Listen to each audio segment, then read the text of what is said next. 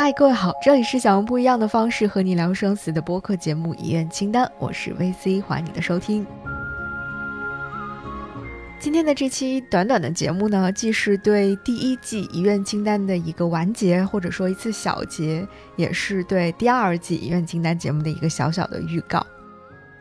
在今年的夏天呢，我在纠结思考、不断推翻又重建了 N 次之后，终于上线了《遗愿清单》这档播客节目。那从二零二二年的七月一直到今天，正好是半年的时间。在这半年当中呢，我们一起从炎热到离谱的夏天，经历了动荡不安的秋天，最终迎来了更加无法言说的冬天。这一年，或者说过往的这三年的时间，也许很多人都和我一样，我们充分的体会到了，好像我们从来没有像今天这样，需要一次又一次的去主动或被动的面对生离死别这四个字。就像在第一季节目最后那一期节目里，我和陆小亚老师以及王兴医生做的那次线上分享会上，这两位嘉宾也都很多次的讲到说。学会去面对生死，面对危机，其实就是慢慢的去学习一种思维方式，一种思维方法。这种思维方法让我们有备无患，让我们去抓住此刻，也更让我们去学会带着思考和觉知，不辜负生命当中的每一个当下。我们每个人都不是上帝，所以我们没有办法每时每刻都做出那个所谓最理性、最正确的、最好的决定。我们也不可能拥有一张完整的生命地图，但是我们可以聚沙成塔，聚点点星光成明亮的银河，给彼此以勇气，让想象当中的那条通往死亡的暗淡的道路变得更亮一点，变得更暖一点。那在第一季的遗愿清单当中，我们做了各种各样小小的尝试，比如我们从电影去聊生死，我们聊到了是之玉和导演很早期的一部电影作品《下一站天国》，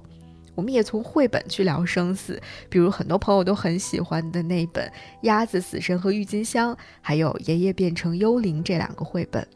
我们还邀请了一些我的好朋友去聊他们的一些生命态度，比如我约他们一起来聊器官捐献，来聊在安宁病房做志愿者是一种什么样的体验，还有当他们去填写遗愿清单的时候，或者说是填写生前预嘱的时候，到底在想些什么等等。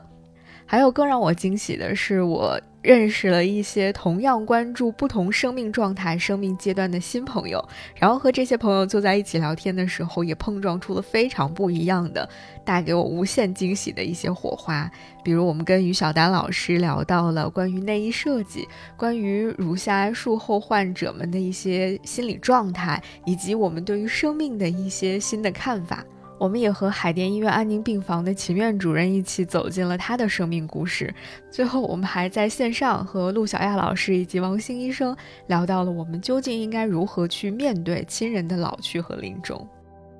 我记得在遗愿清单第一季第一期节目上线的时候，当时我在自己的公众号“午夜飞行”上面曾经更新过一篇小短文，讲到关于这档节目我之前的种种纠结以及一些期待。现在我再回头去看，我觉得的确实现了当时自己的一些想法，当然也有很多的遗憾了。但是我觉得最重要的都不是这些，最重要的是第一季的这十期节目，对于我个人而言，其实像是十次小小的创作实验，但同时它又像是我向宇宙发出的十个小小但非常真诚的信号。而且宇宙也的确回馈给了我远超我预期当中的很多东西，它让我认识了很多有趣的朋友，也发现了更多创作的可能性，同时还获得了很多很多意想不到的反馈和很多很多非常给力的帮助和支持，这些其实都成为了我开启第二季节目的一个非常重要的能量源泉。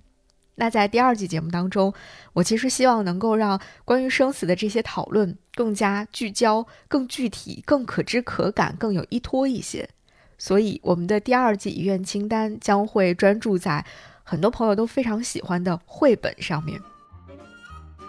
那些薄薄的绘本其实是可以越读越厚的，也可以生发出很多关于生死话题的理解和讨论。所以第二季遗愿清单绘本季，我们会精心的挑选出十到十五部和生死相关的优秀的绘本作品，从绘本走进生命。那在这里呢，我也非常非常欢迎大家积极的来给我推荐或者安利你喜欢的相关主题的一些绘本作品。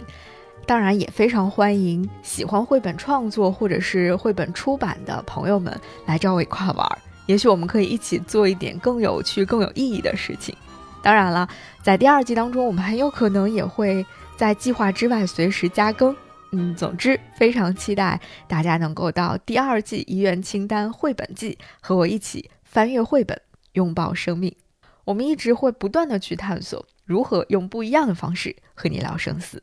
这里是遗愿清单，我是 VC，我们第二季遗愿清单绘本季再见啦。